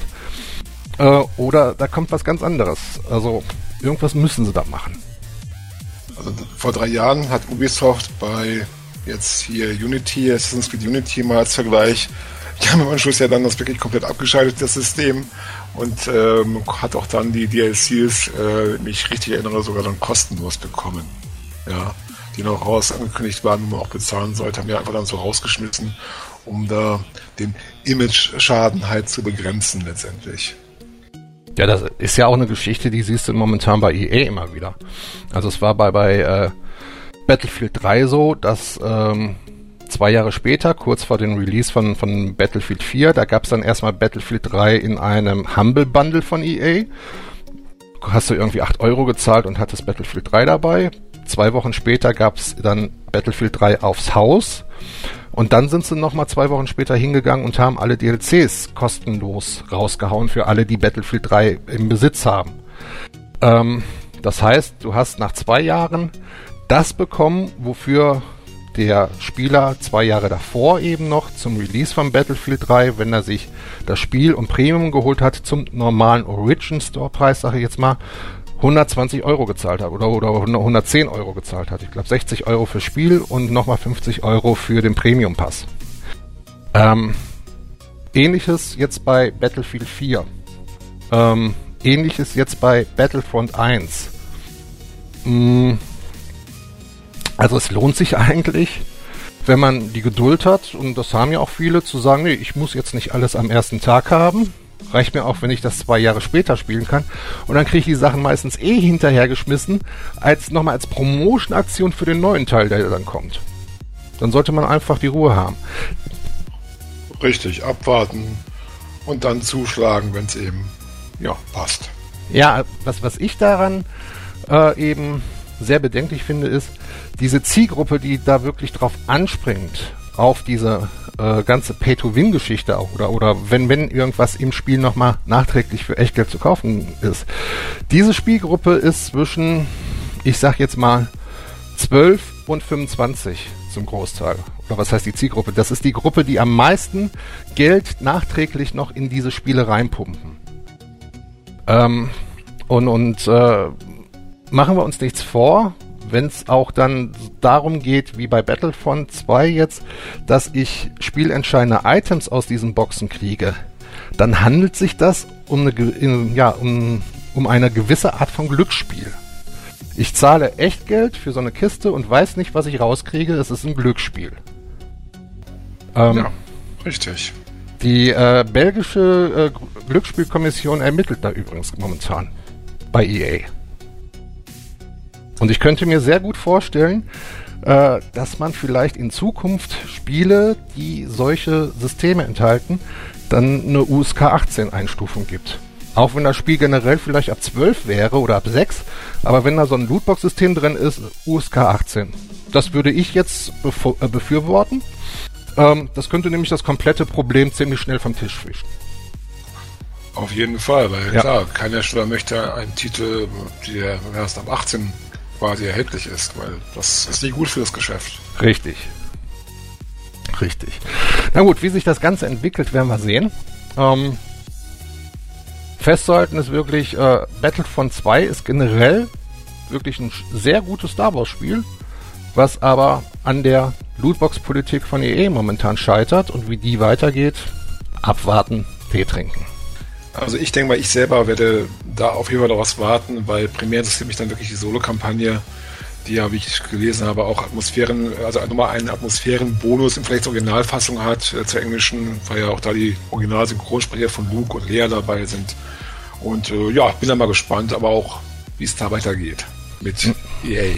Ja, das ist richtig, das ist mir auch schon aufgefallen ähm, dass in der äh, US-Version, also in der englischen Version von Battlefront gar nicht die Originalstimmen von Harrison Ford äh, und, und Mark Hamill und eben auch ähm, Carrie Fisher dabei sind. Ähm, nur der, äh, jetzt komme ich nicht auf den Namen des Schauspielers, der den Lando Carissian äh, spielt, der spricht... Billy D. Billy D. Williams, glaube ich. Der Billy D. Williams. Der spricht den Lando Carissian im englischen Original ähm, hat dafür dann im Deutschen einen anderen Synchronsprecher. Aber das ist vertretbar. Die, der klingt ziemlich ähnlich zu dem Frank Dingserbums. Ich komme jetzt nicht auf den Namen. Er hat auch den neuen John Sinclair gesprochen und äh, Pierce Brosnan. Frank, Frank Glaubrecht, glaube ich, heißt Glaubrecht, er. genau, Frank Glaubrecht. Ähm, der äh, spricht eben nicht den Lando Carissian, der wird ersetzt durch einen anderen Sprecher, der ist aber auch nicht schlecht. Aber dafür hat man eben Luke, Lea und Han im Original. Ne, also Lea klingt wie Bibi Blocksberg. Richtig, genau. ja. Was einen nicht überrascht. Ja. Wenn man es weiß. Wenn man es weiß, genau. Gut, so viel dazu. Kommen wir von Star Wars mal zu Star Trek. Der ähm, Weg ist ja da nicht ganz so, so lang zumindest. Ja, ist, ist natürlich jetzt äh, äh ein drastischer Glaubenswechsel für einige. ja, von, von der, der dunklen Seite auf die helle Seite oder umgekehrt, wie man auch möchte. Ähm, wir beide haben uns Star Trek Discovery angeschaut und wir mhm. beide haben uns bis jetzt auch alle Folgen angeschaut von The Orville.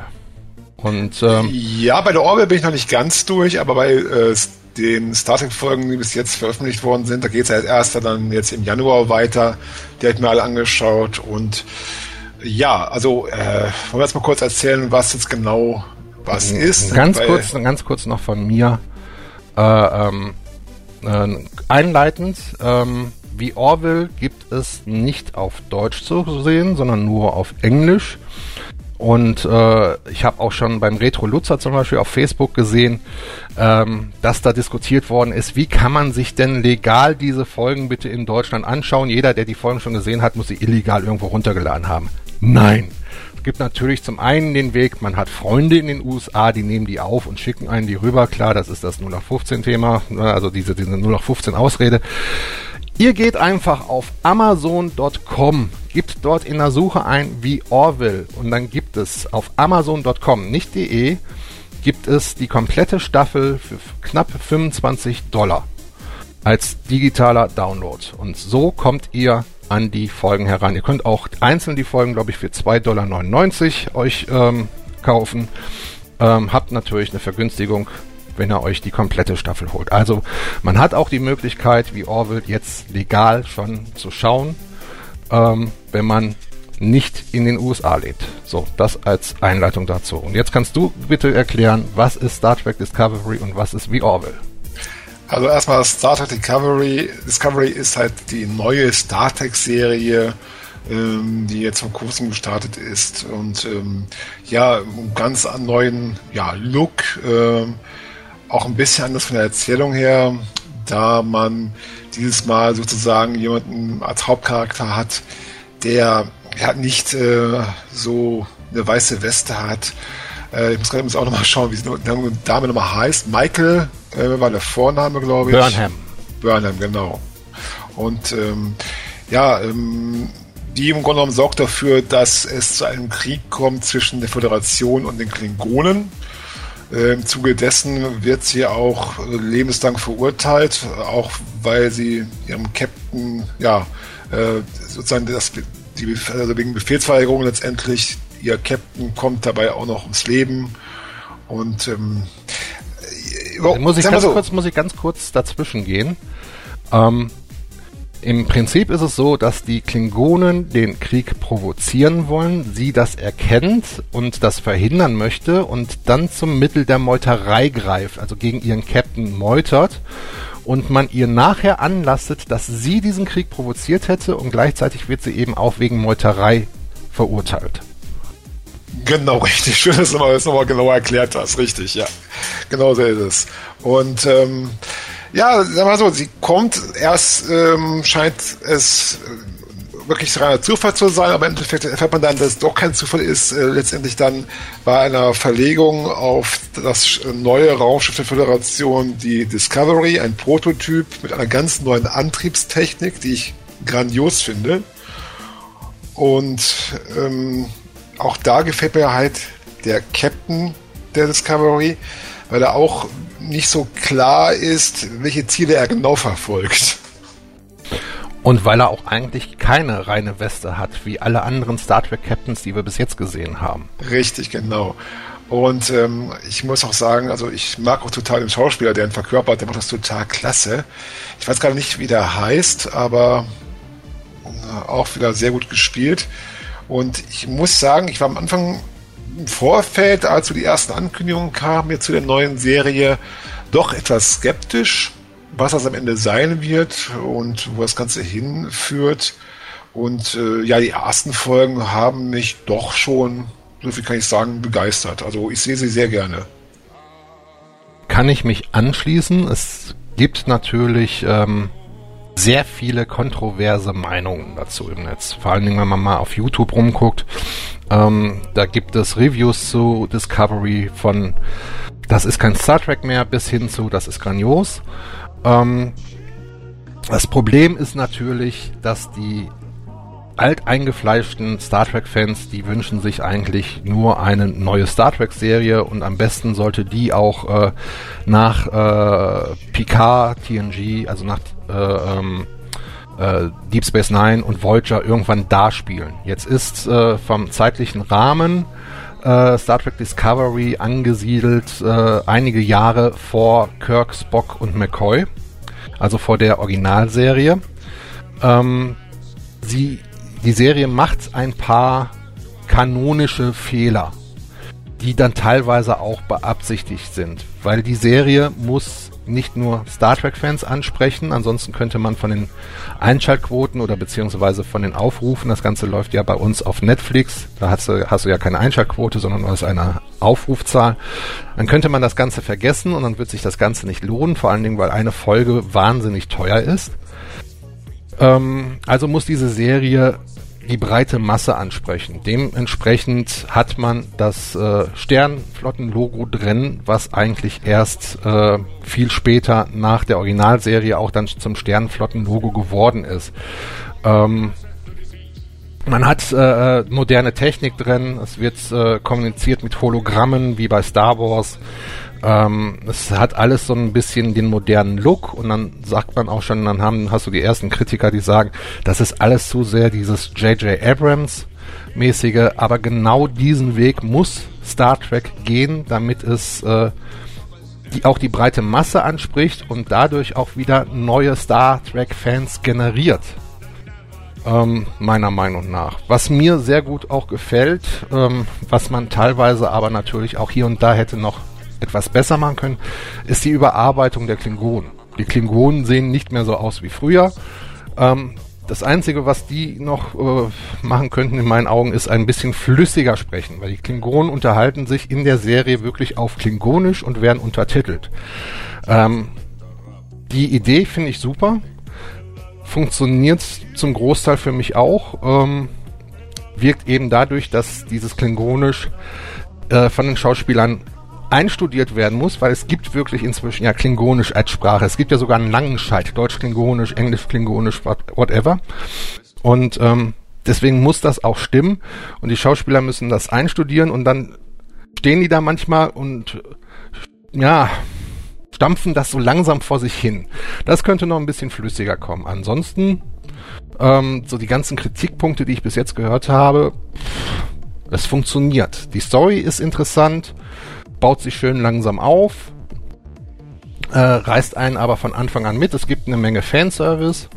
Es gibt viele neue Sachen, ähm, wo man sich dann im Nachhinein auch fragt, wie wird das dann erklärt nachher, dass du eben diesen besonderen Antrieb der Discovery in den späteren Serien, also die zeitlich gesehen, chronologisch gesehen später spielen, aber natürlich jetzt auch schon vorher gedreht worden sind und gelaufen sind vor 20, 30, 40 Jahren, ähm, dass man diesen Antrieb nicht mehr sieht.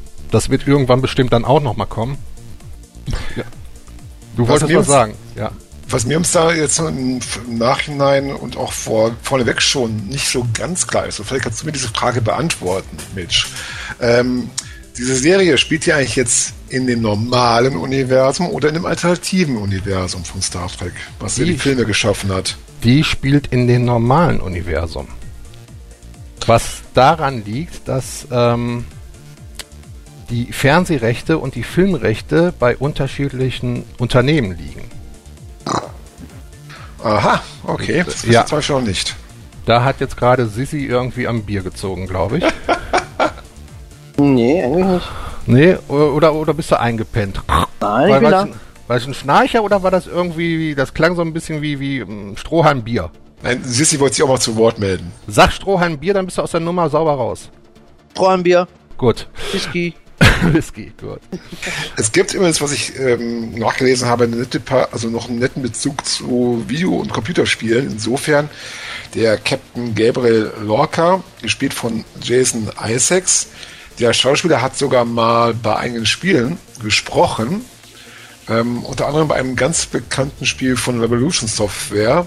Und zwar hier Banff Steel Sky, äh, wer sich noch an das Adventure von 94 erinnert. Zum Beispiel sagt mir jetzt gar nichts. Also ich habe den äh, eben durch Harry Potter auf dem Schirm. Und ein Schauspieler, der auch sehr bekannt ist, wobei weniger durch sein Gesicht, sondern mehr durch seine Masken. Äh, das ist jetzt zum Beispiel der Doug Jones, der bei Discovery hier den Commander Saru spielt. Den kennt der eine oder andere vielleicht noch hier durch seine Rolle in den beiden Hellboy-Filmen. Ähm, weil ich auch da mal gerade überlegen müsste, wer, wie nochmal der Charakter ist, den er gesprochen hat hier, dieses Amphibien-Alien, sage ich jetzt mal, was es da ja gab, neben Hellboy. Ja, der Mann ist ja ein anatomisches Wunder. Der ist riesengroß, wahnsinnig schlank dabei und ist eigentlich äh, prädestiniert für solche Rollen, eben irgendwelche Monster, Aliens, sonst was zu spielen. Der ist ähm, ja auch äh, ehemaliger, wie es so schon heißt, äh, Kontorsionist, also Schlangenmensch. Ja. Und kann das eben deswegen sehr gut darstellen. Aber auch von seiner Gestik her so genial in Star Trek Discovery. Ja, man muss sich eben vorstellen, der hat diese Maske auf, die ihn ja eigentlich schon einschränkt, gewisse Gesichtszüge zu zeigen. Er kann so ein, so ein Lächeln kann er andeuten mit dem ganzen Silikon, was er da im Gesicht hat. Ähm, er kann so ein bisschen Furcht andeuten. Furcht bei der Rasse, die er da verkörpert, äh, die er, also die Rasse der Saru angehört, die äh, kann eben, hat so einen Urinstinkt, um, um, um Gefahren automatisch zu erkennen. Da fahren dann hinten solche äh, Gefahrtestikel, sag ich jetzt mal, aus. Ähm, dadurch äh, kann eben was auch dargestellt werden, aber was er wirklich durch seine Körperbewegung macht, indem er die, die Arme in gewisser Art und Weise bewegt, seinen Körper so bewegt, Emotionen rüberbringen und, und sowas, das macht der richtig genial in der Serie, finde ich. Und ich habe gerade mal nachgeschaut, also die Rolle in den Hellboy-Verfilmungen hier äh, von der Toro, das war eben hier von diesem Ape äh, Sapien. Und er hat ja auch in ähm, Pan's Labyrinth, auch ein Film von Del Toro, ja die Titelfigur gespielt, zum Beispiel. Ja. Also ein sehr vielseitiger Schauspieler und der ist wirklich toll verkörpert. Aber generell ist die Riege der Schauspieler bei, ähm, bei Discovery, wie ich finde, sehr hochwertig. Und vor allem, was mir eben sehr gut gefällt, dass es teilweise, also zum größten Teil eben wirklich äh, Personen sind, die man noch nicht so oft woanders gesehen hat. Richtig. Die Hauptdarstellerin ist jetzt aus, aus uh, Walking Dead bekannt. Ähm, aber eigentlich nur ihr Gesicht, die, die kommt in äh, Star Trek Discovery wieder ganz anders rüber, alleine schon eben durch die äh, andere Frisur, durch die Uniform, ähm, wirkt, ja, und, und da sie eben ähm, Menschen spielt, der als Weise auf Vulkan aufgewachsen ist, ist eben auch viel von dieser vulkanischen, zurückgezogenen, emotionslosen äh, Kultur da drin. Und äh, ähm, das bringt sie ganz gut rüber. Da kommt sie auch eben ganz anders rüber als in The Walking Dead. Und ein Schnittpunkt, den es ja da gerade jetzt in, bei ihr gibt, äh, zu ja, dem Star Trek-Universum, dem klassischen Star Trek-Universum mit Kirk und Spock, ähm, ist ja, dass sie auf Vulkan ähm, ja aufgezogen wurde im Grunde genommen eben von Sarek, dem Vater von Spock. Was sich auch wieder so ein bisschen schwierig ist in der Form, dass diese, ja, ich sage jetzt mal, Schwester irgendwo ja nie erwähnt wurde bei Star Trek bis jetzt.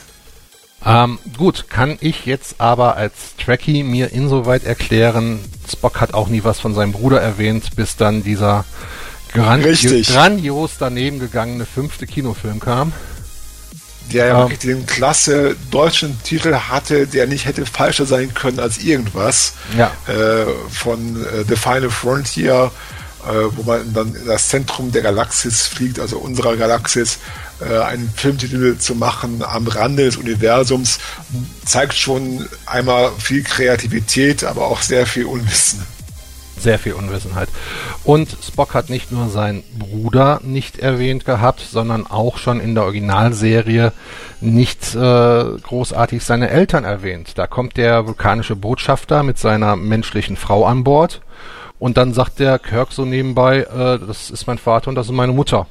Ja, weil er irgendwie in eine Situation gekommen ist, wo er auch nicht anders kann, als das jetzt mal zu erwähnen. Also, ähm, dass jetzt seine äh, ähm, äh, äh, Ziehschwester, nee, nicht, ja, Ziehschwester, wenn du so willst. Ja, ist, ist, sie ist ja die Ziehtochter. Michael Burnham ist quasi die, die Ziehtochter, Adoptivtochter von Sarek und insofern seine Adoptivschwester, das Adoptivschwester. Oh mein Gott, Zungulasch. So Kann jemand mal einen Stammbaum malen, bitte, an die ja. Wand? ja, wir, wir, es wird langsam kompliziert. Also, da, dass er die bis jetzt nicht äh, erwähnt hat, ist insofern, kann man noch kanonisch einigermaßen erklären. Und, die, und wenn, und da, wenn da vom Kanon her eben Fehler drin sind, ah, what the fuck, ist mir egal. Äh, äh, es ist sehr gut gemachte Unterhaltung. Es ist für mich immer noch Star Trek, weil es ist im Star Trek Universum. Ich habe immer noch äh, Dinge, die ich gerne sehen möchte äh, da drin. Es hat eine neue Erzählform, ähm, eine moderne Erzählform, die muss sein, um eben andere Zuschauer, vor allen Dingen auch jüngere Zuschauer abzuholen. Ähm, gut, wie Orwell äh, äh, straft mich jetzt ein bisschen Lügen, da funktioniert das Ganze auch noch mit, mit dem äh, alten Prinzip etwas, aber das ist genau das Richtige. Star Trek muss sich weiterentwickeln und was anderes kann immer noch in die Fußstapfen ähm, oder reinpassen. Kann immer noch, äh, in, also weiß ich nicht, wie Orwell geht äh, andere Wege, kommen wir mal dahin und äh, macht das aber ebenfalls exzellent, finde ich. Und der Orwell ist eine neue Serie von einem ganz ja, bekannten Kreativen der US äh, ja, äh TV-Landschaft und zwar von äh, Seth MacFarlane den dürften die meisten kennen, zum Beispiel durch seine Serien, die er produziert und auch, äh, wo er viel schreibt und auch spricht. Hier äh, American Dead, also die äh, Animationsserie. Family Guy. Family Guy zum Beispiel. Oder auch hier durch die äh, beiden Ted-Filme mit dem, äh, ja, mit den Bären und ähm, ja, der hat jetzt sozusagen ähm, ein Projekt ins Leben, also verwirklicht, was ihm sehr am Herzen liegt, wie ich da gelesen habe, nämlich so seine eigene Science-Fiction-Serie im Stil eben von Star Trek. Und die hat auch ähm, im Hintergrund sehr viel Star Trek ähm, weil zum Beispiel einer der ausgeführenden Produzenten neben Seth MacFarlane, der nicht nur Produzent ist der Serie, der auch den Haupt, also die Hauptrolle spielt, den Captain, ähm, jetzt wir mal ganz kurz mit dem Namen, Captain, Captain, ähm, nach, wie heißt er mal gleich hier? Captain, der Orwell. Oh, ich komme gerade auf den Namen nicht. Wie heißt der? Ed Mercer. Äh, genau, okay, genau. Ja. Und ähm, ja, Mitproduzent der Serie ist eben äh, Brennan Brager. Wer den ja. Namen noch kennt, der hat nämlich auch damals halt unter anderem Next Generation produziert oder auch Voyager. Oder auch Enterprise, die letzte Serie. Er hat ja im, im, im festen Cast hat er ja auch äh, jemanden, der bei Deep Space Nine mitgespielt hat, mit Richtig. Johnson äh, Gerald. Ja, hatte äh, der bei Deep Space Nine damals hier die Freundin von äh, äh, Commander, also erst Commander, ja dann Captain, erst Captain, dann Commander Cisco, äh, hier Cassidy Yates gespielt. Genau, erst Freundin, dann Ehefrau. Und die ja auch dann im Laufe der Handlung bei Deep Space Nine herauskam, dass sie den Marquis belieferte, äh, also die sozusagen die Terrororganisation innerhalb der Föderation. Mhm die ist jetzt mit an Bord der Orville als ja die Schiffsärztin. Richtig. Und äh, das Schöne ist halt, was ich, also was mir sehr gut an der Serie gefällt, äh, sie hat natürlich jetzt äh, mehr Humor, weil es auch ja ja so ein bisschen als Comedy-Serie angelehnt ist, aber eben nicht nur, sondern es gibt auch sehr ernste Themen und auch äh, teilweise auch Enden der Folgen, die mich dann wirklich überrascht haben. Ähm, hier zum Beispiel bei der einen Folge jetzt, ich glaube, es war die dritte oder vierte Folge, ähm, ja, wo es halt um diesen ähm, den Offizier, einen der Offiziere geht und dass er eine Tochter bekommen hat. Ähm, boah, ach, mit dem Namen immer, wenn man äh, Bortus, Commander Bortus war das. Mhm. Und also, das also, hat mich sehr überrascht. Also da geht es darum, dass seine Spezies eigentlich generell nur männlich ist. Ähm, und ähm, er hat seinen Lebensgefährten mit an Bord und äh, ich glaube, es war in der ersten, zweiten Folge, da kommt er dann zu Captain Mercer hin und sagt, Captain, ich bin schwanger, ich habe ein Ei gelegt. Und äh, bittet um Erlaubnis dann, ähm, dass er sich erstmal freistellen lässt vom Dienst, um dieses Ei dann ausbrüten zu können. Und als dann das Ei schlüpft, kommt da auf einmal statt einen Sohn eine Tochter raus und äh, dann gibt es auf seinem Planeten ein Ritual, dass man eben das Geschlecht dann ändert und äh, darum geht dann also diese komplette Folge und ähm, ich muss jetzt nochmal einen Schritt zurückgehen, weil ich noch was einwerfen will. Wer sich auf YouTube den Trailer anschaut, den es ja jetzt inzwischen auch schon eine Weile gibt, der denkt erstmal, hey, das scheint mir irgendwie Galaxy Quest als Serie zu sein.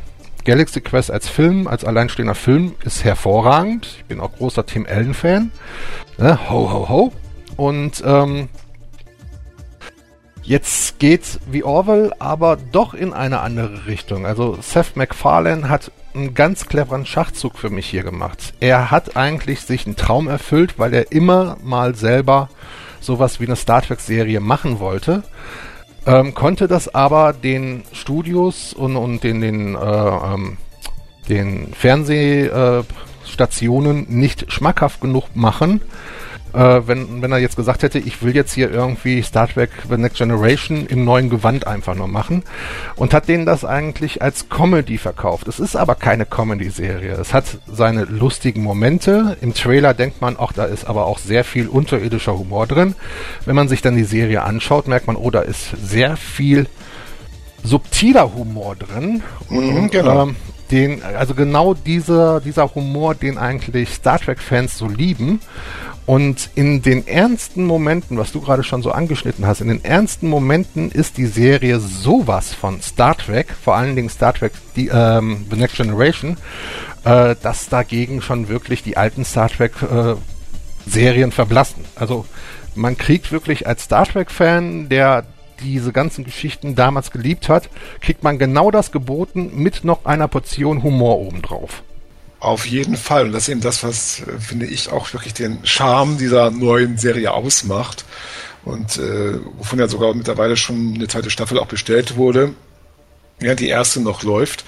Es gibt übrigens, das will ich auch nicht unerwähnt lassen, noch ein paar mehr Bezüge in, äh, zu Star Trek insofern, dass auf dem Regiestuhl von einigen Folgen auch bekannte Namen sitzen. Ähm, zum Beispiel jetzt in dieser Folge halt, ähm, wo es darum geht, eben, dass aus diesem Mädchen eigentlich ein Junge ähm, ja, gemacht werden soll. Da hat eben der Produzent, einer der Produzenten hier, Brandon äh, Braga, die Regie übernommen. Aber bei der Folge davor, bei der zweiten Folge war das äh, Robert Duncan McNeil. Duncan McNeil kennt man zum Beispiel aus äh, Voyager als äh, hier äh, Commander Paris. Tom Richtig. Paris. Tom Paris. Ah, oder natürlich auch hier Masters of the Universe äh, Fans aus dem Realfilm von 87, wo er hier den Freund der äh, Courtney Cox, der Hauptdarstellerin, gespielt hat. Da war er auch damals vertreten. Und da jetzt in Folge 5, äh, da sitzt auf dem Regie, Regiestuhl äh, Jonathan Frakes, Commander Riker, den man aus Next Generation kennt. Ja. Und es gibt auch ein, einige noch sehr bekannten, bekannte Namen unter den Gaststars. Zum Beispiel jetzt die Folge, die ich auch sehr gut fand, hier äh, If the Stars äh, Should Appear. Da gibt es in einer ja, Aufzeichnung einer Videobotschaft Liam Neeson zu sehen und zu hören. Oder in der Folge 5, äh, die habe ich jetzt noch nicht mehr angeschaut, ist äh, Charlize Theron zu sehen als ja, Gaststar und äh, das wirklich die komplette Folge durch. Ähm, die macht normalerweise überhaupt kein Fernsehen, ähm, ist aber dann kurzerhand mal bei dieser Serie mit eingestiegen, weil die sehr gut mit dem äh, Seth MacFarlane befreundet ist. Ähm, der lässt da also auch wirklich seine kompletten Beziehungen spielen. Ähm, wenn du jetzt seit der fünften Folge nicht mehr weitergeguckt hast, jetzt in der letzten Folge gab es dann auch einen kleinen Auftritt von Robert Picardo, der den Holodoc bei Voyager gespielt hat. Ja, ähm, habe ich schon gesehen, also nicht gesehen, aber gehört, ja. Ja, also äh, äh, eben auch immer wieder von den Gaststars äh, äh, wirklich für das normale Zuschauerherz, aber auch vor allen Dingen für das Star Trek äh, jede Menge dabei. Also Fanservice dann auch auf einer gewissen Art und Weise. Ähm, dieses ganze Subtile daran, ähm, man hat im Prinzip Star Trek ohne Beam, also wenn sie auf den Planeten wollen, dann müssen sie Shuttle nehmen. Gut, Beam ist eine Sache, die ist jetzt Star Trek vorbehalten. Ansonsten hat er sich sehr teilweise dreist bedient, aber es wirklich genial geschickt so umgestrickelt, dass es sein eigenes Ding jetzt geworden ist was mir uns auch sehr gut gefallen hat, ist ja schon insofern die Kommandostruktur, die ja dafür Konflikte auch schon sorgt, insofern, dass die erste Offizierin an Bord des Schiffes seine Ex-Frau ist. Ja. Was ja. so schön Dialogen führt zwischen den beiden äh, mitunter. Und ja. ähm, apropos Gaststars, das war mir direkt aufgefallen in der ersten Folge, dass ich da auch ein bekanntes Gesicht gesehen habe. Ähm, Hinter dem blauen Mann, ja, der kommt auch wieder. Ja, das auch, aber, aber vor allem hier als jemand, der lange Zeit mittlerweile nicht mehr so regelmäßig jetzt noch verfolgt, hier die Big Bang Theory.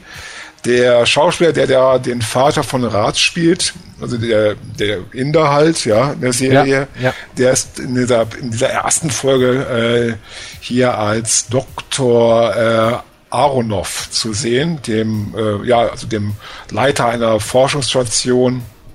Also auch da wieder ein bekannter Name, den man schon mal, also ein bekanntes Gesicht auf jeden Fall, den man, was man gesehen hat. Also äh, ich freue mich wirklich darauf, diese Serie weiter zu verfolgen. Siehst du, hast du was angesprochen, was mir gar nicht so aufgefallen war. Ich wusste, ich kenne ihn irgendwo her, aber dass es jetzt von The Big Bang Theory war, war mir gar nicht so aufgefallen. Dann ist dir aber auch der, der blaue Mann nicht so aufgefallen. Das ist nämlich Rob Love, der dahinter steckt.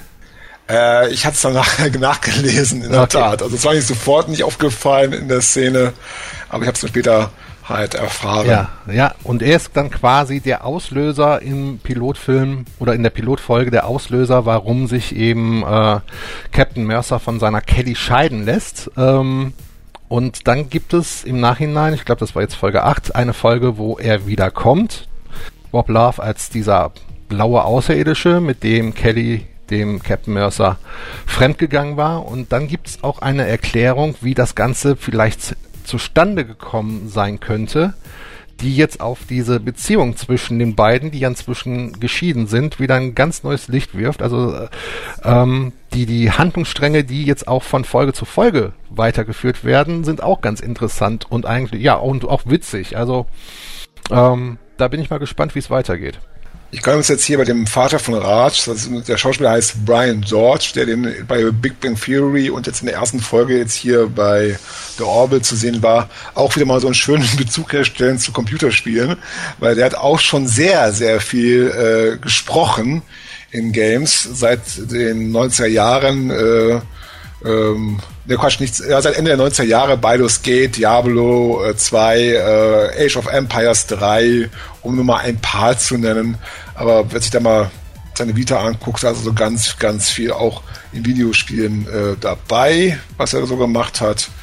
Ja, und ähm, also ich bin echt mal gespannt, wie das Ganze weitergeht. Ähm, ich glaube, die erste Staffel, wie viele Folgen ist jetzt nochmal angesetzt? Ähm, ich glaube, irgendwas mit 13, 14 waren 13 waren es, glaube ich. 13, ja.